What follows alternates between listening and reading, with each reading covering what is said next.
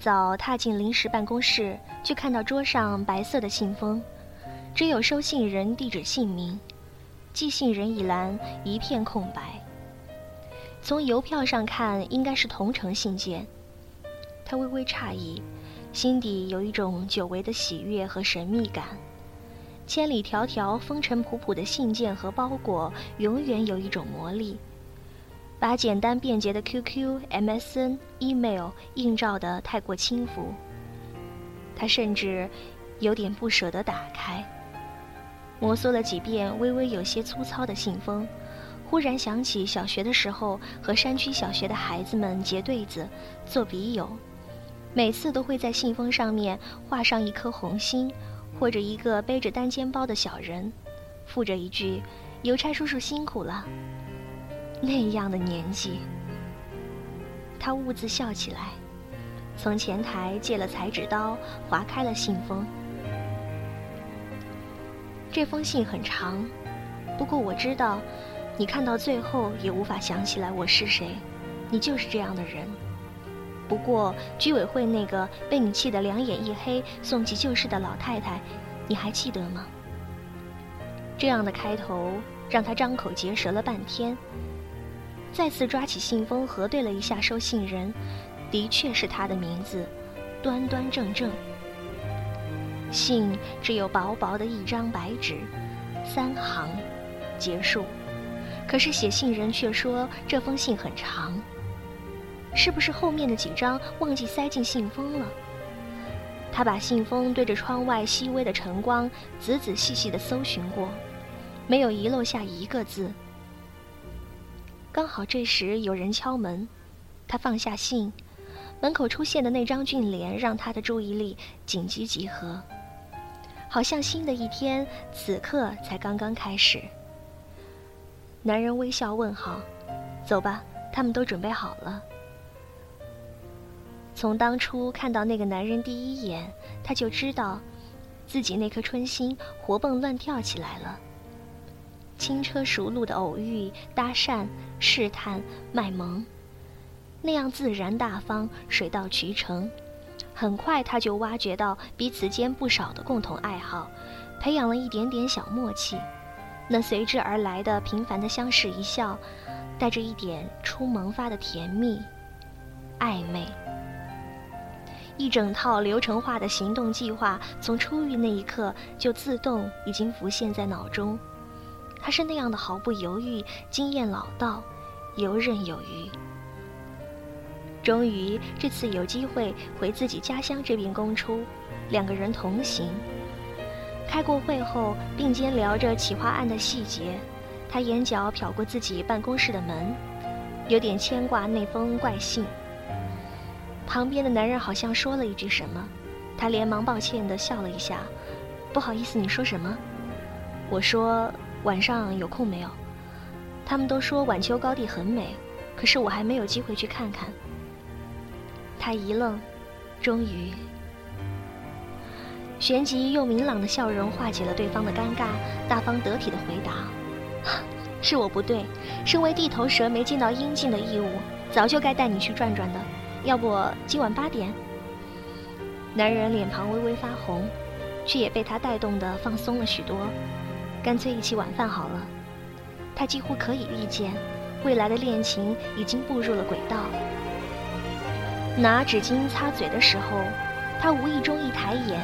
西餐厅暧昧昏暗的灯光下，男人中指上的戒指竟然闪耀了一下，就像神明轻抬手腕甩了他一耳光。张张嘴什么都没说，喝了口水，便神色如常，心里却已经冷了下来。他把目光投向窗外，夜景一片漆黑，所能看到的竟然只有他们两个人在玻璃上的影像。男人低头默默地切牛排，侧脸干净温柔。他如瀑长发垂在背后，银白的面孔微微发光。又一次无疾而终。怎么了？男人终于意识到他在盯着玻璃走神。没什么。他回过头笑，这次的笑容是真的大方自然，就像卸下了一张皮。之后两个人安静的吃饭。男人一直不大爱讲话，严谨内敛，一直以来都是仰仗他的机智和活泼，才找到了那么多的共同话题，填补进彼此的距离之间，铺成了一条细细碎碎的路。现在连他也安静下来了。竟然是芦苇荡，男人扬起眉毛，呼出一口白气。月亮刚刚升起不久，斜挂在天边。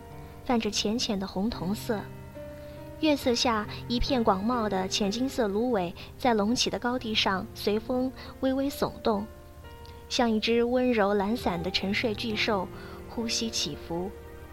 南方靠海的小城到了深冬一样冷，湿哒哒的寒气钻进毛孔中，再从心底蔓延开来。他耸肩笑了笑。我不知道长在小高地上面是不是也叫芦苇，下面又没水，就叫旱地芦苇好了。旱地芦苇，他语调上扬，他却只是笑，没有再把话题接下去。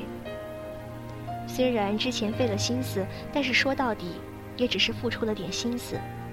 他只怪自己太想当然，并没有感到沮丧或者痛苦。初遇的心情像恋爱。但毕竟什么都还没来得及生根，他总是这样陷入恋爱，然后不治而愈。地铁站，陌生男子礼貌的帮扶，嘴角若有若无的笑意，萍水相逢的小温暖，都能让他带着恋爱的心情快乐一整天。起初以为是自己花痴，后来才发现自己就是这么容易动情。把心脏固定在胸膛中的那根螺丝，从他五六岁的时候就松动了。那么小的时候就信誓旦旦地告诉大人自己爱上了楼下的小男孩。他什么时候怕过失恋？所以不奇怪，也不必伤心。他们并肩无言地朝着高地走，然而周围却并不安静。小城市并没有多少景点，很多年轻人都会聚到这里来玩。对情侣来说，晚秋高地也是个不错的约会地点。很热闹啊。天气冷，夏天会更热闹。哦，嗯，他点头，抱着胳膊，还是低头笑。其实他从来不是多话的人。你多久没回过家了？隔了一会儿，他声音有些发涩，顿顿的找话题。真是难为他，他想，恻隐之心让他决定再活泼一会儿。嗯，研究生毕业之后就没有回来过了，事情实在很多。我想想。他仰起头，分辨着稀稀拉拉的星座。在北京过了一次春节，新加坡一次，汕头一次，到现在已经三四年了吧。没想到可以借这次公出回来看看，结果不出所料，爸妈终于抓到我了。回来这几天就安排了三场相亲，都被我逃了。其实他是故意夸张，总共就被父母唠叨了几句而已。哪来那么多大龄青年排队等着他相面？夸张有趣的谈话总是比较容易走下去。他撒谎成了习惯，然而转过头却看到男人专注的眼神在月色中微微发光。他心里突然空落落，变得很柔软。于是低下头，不好意思地揉揉鼻子，弯了弯嘴角。不论如何，能回来看看，还是蛮开心的。突然，头顶上一暖，似乎是被厚重的手掌覆盖住。他惊得后退一步，正看到他尴尬的缩回手，然而却没能成功。他手上的什么东西勾住了他的头发，盘得好好的发型一下子被扯散了，发丝落了一脸。戒指。他有点慌张，拉扯得他吃痛。他抬起手，稳稳地抓住了他的手腕。你干脆把戒指脱下来，我来慢慢解。他低声说：“不好意思。”就退了戒指交给他。他低头背过手去摸索了半天，终于将缠绕着几根短发的戒指还给他。男人沉沉地说：“对不起。”他不知道是不是自己把这个“对不起”理解的太过宽泛了，面子上有点挂不住，只好勉强一笑。天有点凉，我们回酒店早点休息吧。男人却没回答，用手指戳了戳他的包。要掉出来了，你小心点。他扭头一看，单肩包最外侧的夹层里有个白信封，露出大半个角。信封上的字迹和早上的那封一模一样。我第一次来晚秋高地的时候已经高二，学校组织春游露营、篝火晚会，深夜老师在营地周围巡视，我起来上厕所，经过一个帐篷的时候，无意听到了你和一个男孩子讲话。你还记得那个男孩子吗？你们班成绩和你不相上下的优秀男生，笑起来有虎牙。你们故作成熟的谈人生，十六七岁的时候，我们都喜欢谈人生理想和未来，尤其是你这样懂得多又爱看书的女孩子。我已经不记得你们都说了什么，但是这样的深夜，我猜你们一定不仅仅是为了谈人生。果然，最后那个男孩问你，如何看待爱情？你说理性成熟的人才值得长久的爱情，我猜这是你从某本书读来的，你的阅读装点了你的门面。然而那个男孩却没有继续附和下去，他问：“你可不可以和他牵手？”后来我什么都没听到。后来你说这是你第一次和男孩子牵手。后来你说真想知道自己十年后是什么样子。我想。那么你应该把他记得很清楚，所以现在你想起他来了吗？你看到自己十年后的样子了吗？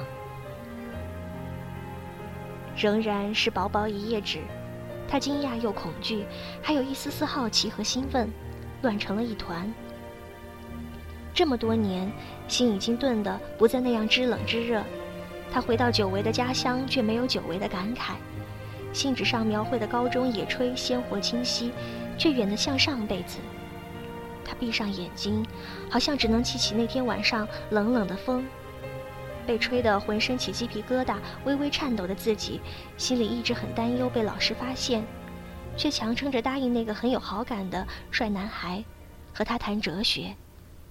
牵手的细节自己一概不记得，最后约定了要一起考复旦，要一起走下去，要一起体味人生。第二天早上就感冒发烧，一点都不浪漫也不理性。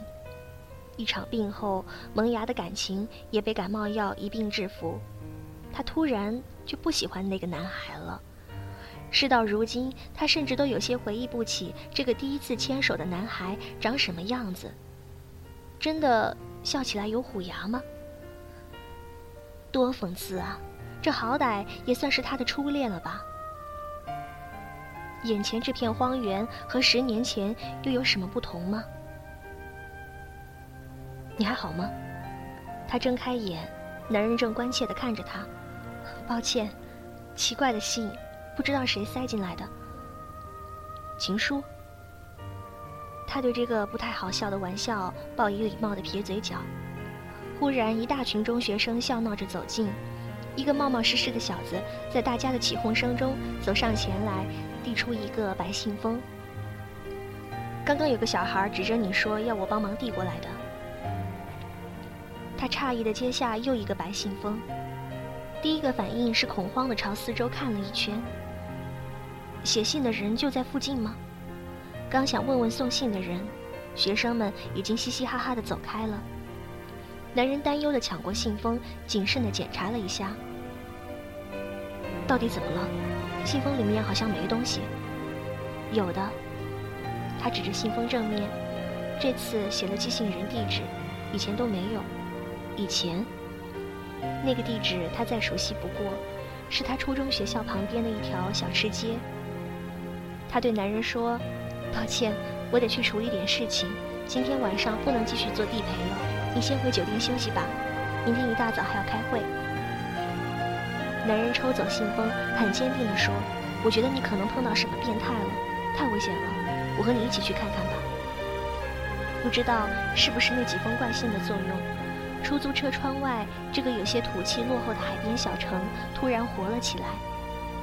他头脑中的地图网络上渐渐浮现出了许多模糊的记忆，与眼前的路灯和霓虹重叠在一起，色彩斑斓。初中时候手头的零花钱渐渐多起来。他虽然每天带饭，却仍然会在中午的时候偷偷和好朋友溜到校门外，跑到这条被班主任深恶痛绝的混乱小吃街，买几串香喷喷的鱿鱼，或者来一碗酸酸辣辣的米粉，一边吃还老气横秋地感慨：学生的钱真好赚。以后如果考不上大学，他们也合伙来母校周边开小饭馆，学生八折，老师不要钱。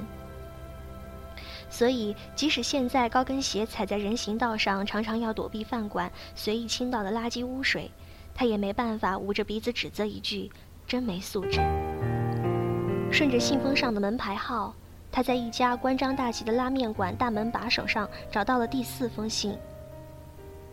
我只是很想知道，你后来到底有没有做他的压寨夫人？他哑然，随即笑出了声。当年两个不良少年团体在小吃街火拼，因为两个老大都喜欢他，两伙人打得鸡飞狗跳。他坐在不远处的这家面馆里，事不关己地吃麻辣烫，老板娘眉开眼笑，往事如烟。其实你更喜欢青龙帮的小头头，对吧？因为他长得帅。你从小喜欢长得好看的男生，放学后像地下党街头一样的假装偶遇，一起回家。你坐公交车。他骑着自行车追着车朝你笑，除了你，全车人都看他，他只看你。后来被老师知道了，有人告状说你早恋，你一扬头，特别骄傲地说：“他喜欢我难道是我的错？我们什么时候谈恋爱了？我们怎么看都不是一类人，谁造的谣？”你才十三岁，就知道你们不是一类人，就知道你们两个没有未来。所以，即使你享受着被自行车追逐的快乐，依然可以骄傲地说这跟你没关系。可是青龙帮帮主说，你和他讲过，他是第一个跟你单独走在路上的男生。你总是记不得这些以为自己对你有独特意义的男孩子吗？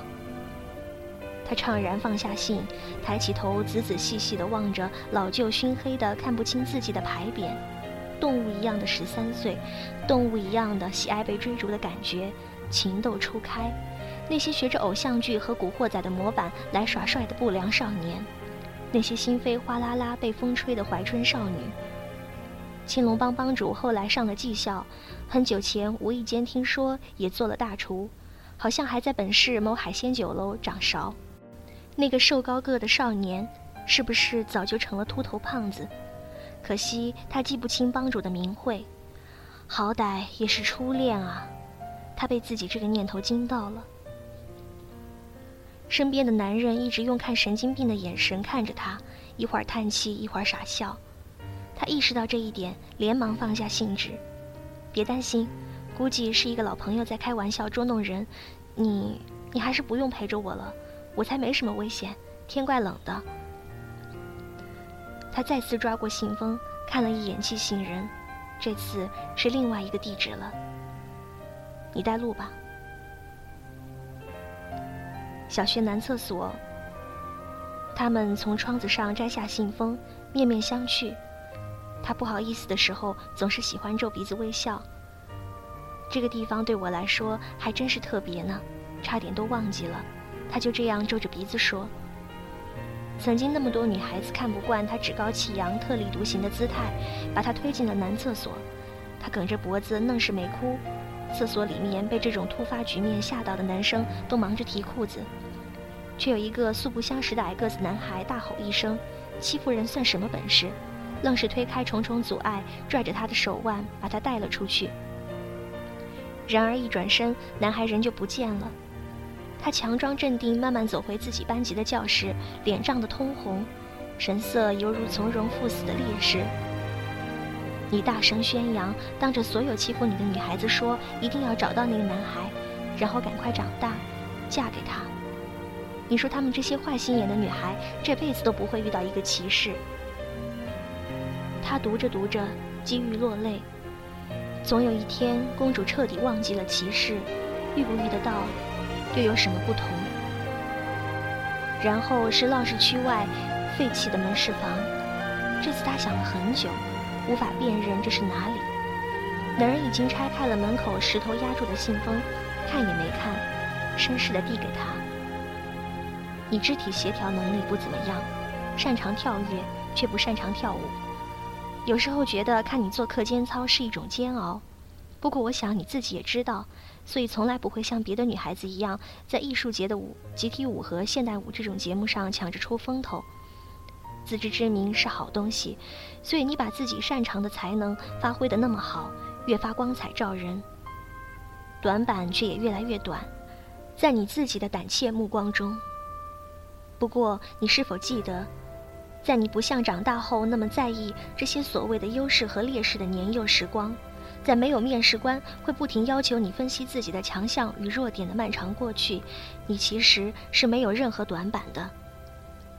那时候你跳舞也特别好看。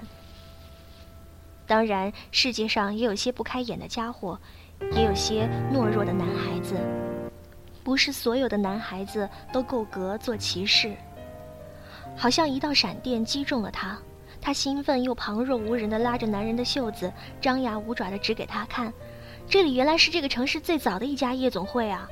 八十年代末，夜夜火爆，特别风光的。那时候还不像现在的夜总会那么乌七八糟的。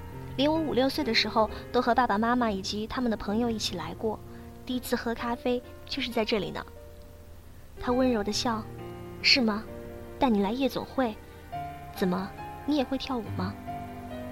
他像被拔掉了电源，不再蹦跳，张了张嘴巴，皱了皱鼻子，笑出一口小白牙，倒也会跳一点，学着大人的样子，学着电视的样子，脖子僵直，腰杆挺起，甩着根本不存在的叶地裙摆，跳得有声有色，和六岁的他贴面热舞的 Tango 小娃娃，头发油亮，紧贴着头皮，小衬衫小马甲，打扮得像模像样。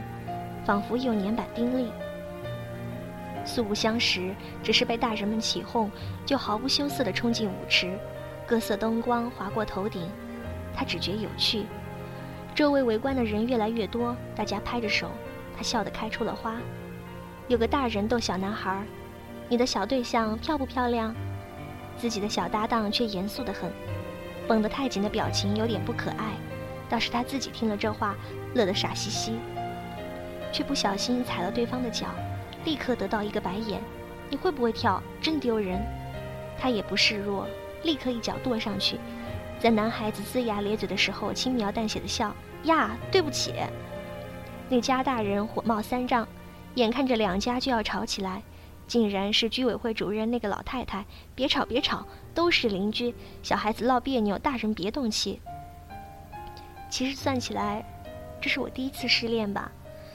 他笑得明媚，一扫之前的怅惘，只是眼角划过他的戒指的时候，仍然五味杂陈。你的第一次也未免太多了一点。他声音轻飘飘的，有一丝怪异的醋味。他闻言愣了很久。是啊，他不无自嘲地盯着已经破败的第一夜总会。我初次牵手，初次拥抱，初次接吻，都是和不同的人。却从来没有认认真真谈过一场完整的初恋，多可悲啊！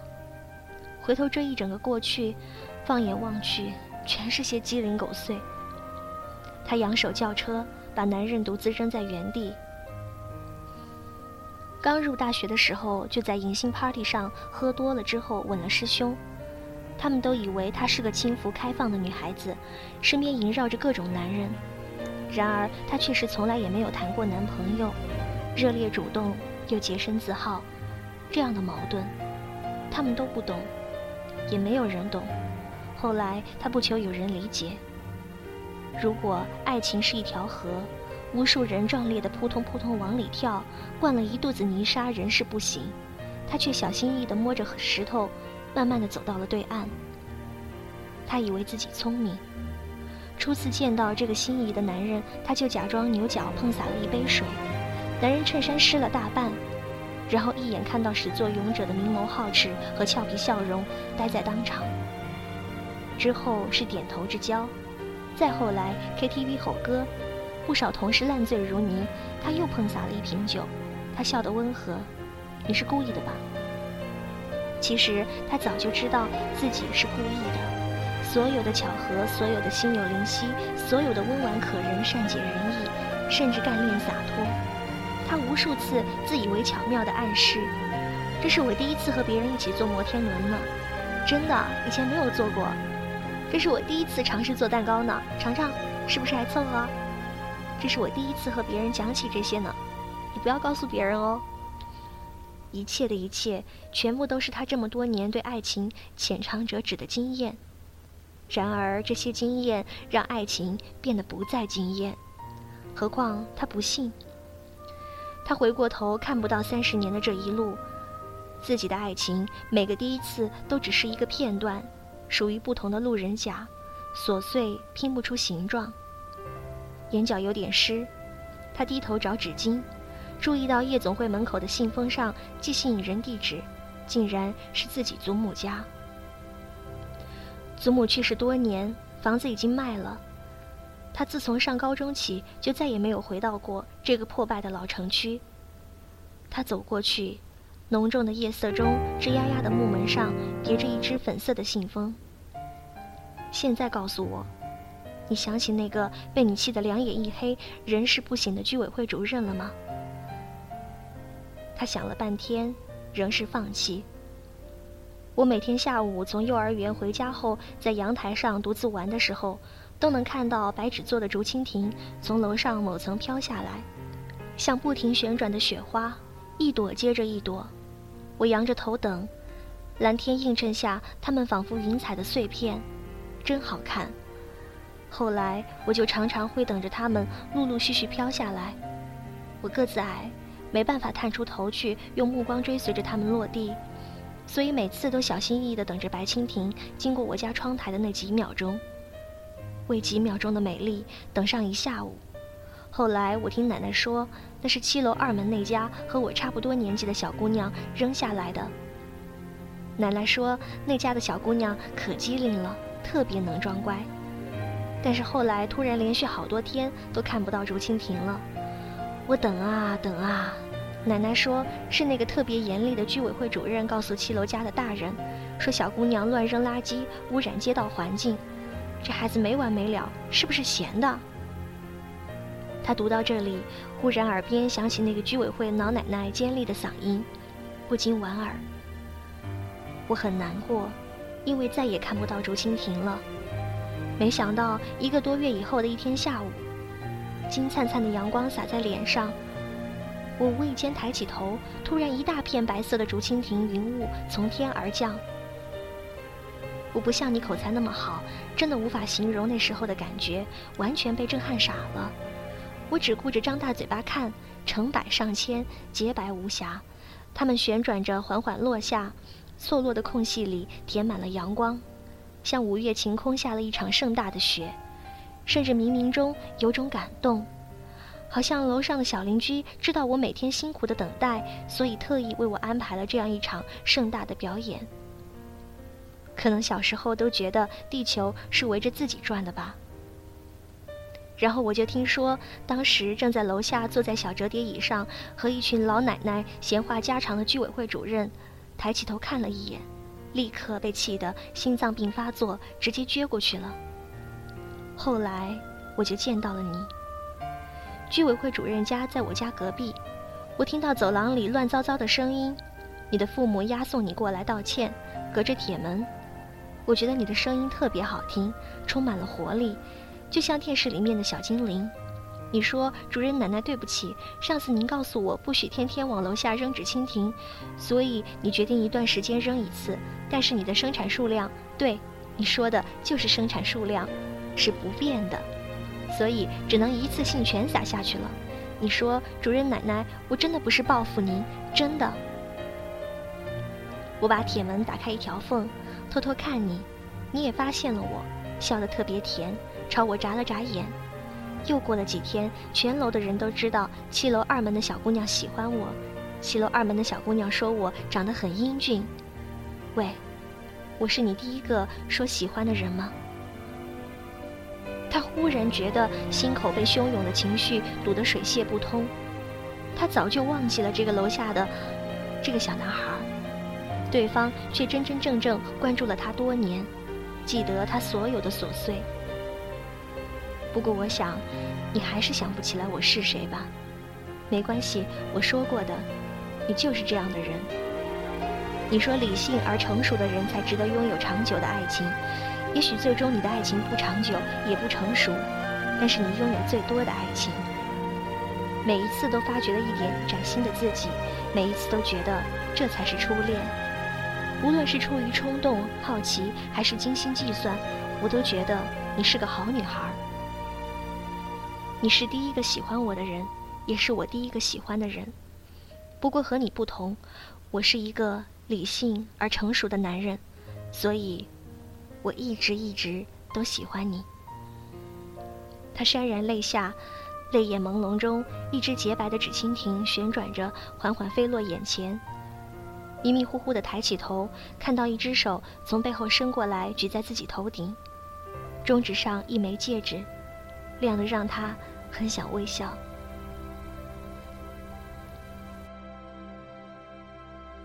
这个故事呢，是木西在八丈庵的晚安故事这个。微信公共账号上面看到的一篇文章，作者叫做八月长安，常年致力于写作，呃，那些属于青春的文章，那些青涩的爱恋，往往让人觉得很感动，能够激起心里的无数涟漪。嗯，把这个故事告诉大家呢，我也不知道是出于一种什么样的心思了。好像一直都比较喜欢这种，在漫漫的长河当中，突然间发现原来有人一直默默关注自己的感觉，所以分享给大家，希望大家也能够明白我的这种感觉，喜欢这样的故事。好了，烟花会谢，笙歌会停，希望我的声音能让这故事更动听。这里是烟花与笙歌电台，我是易木兮。我们下期节目再见懒得计较原谅我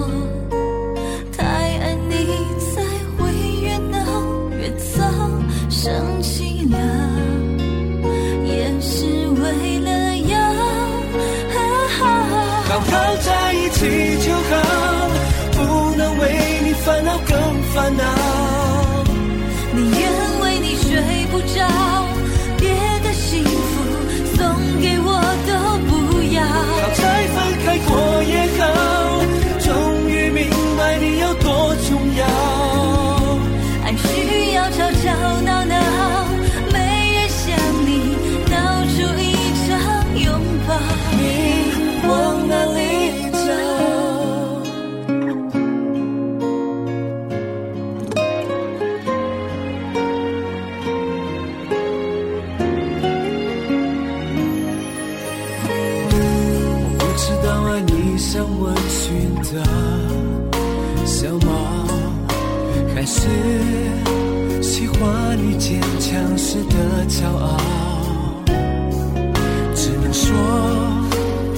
搞得心碎都慢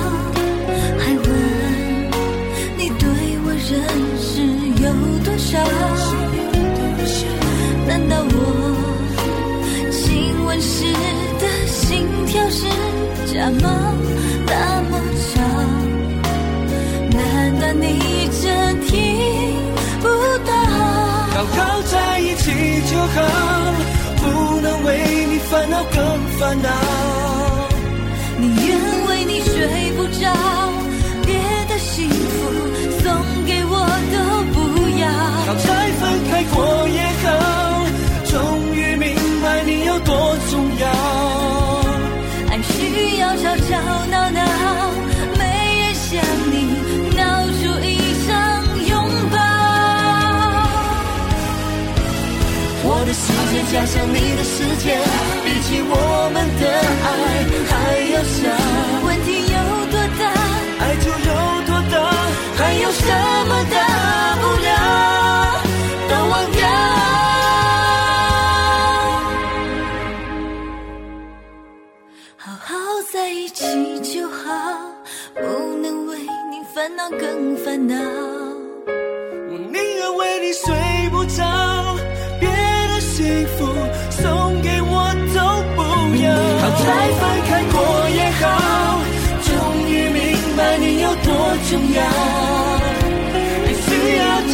吵吵闹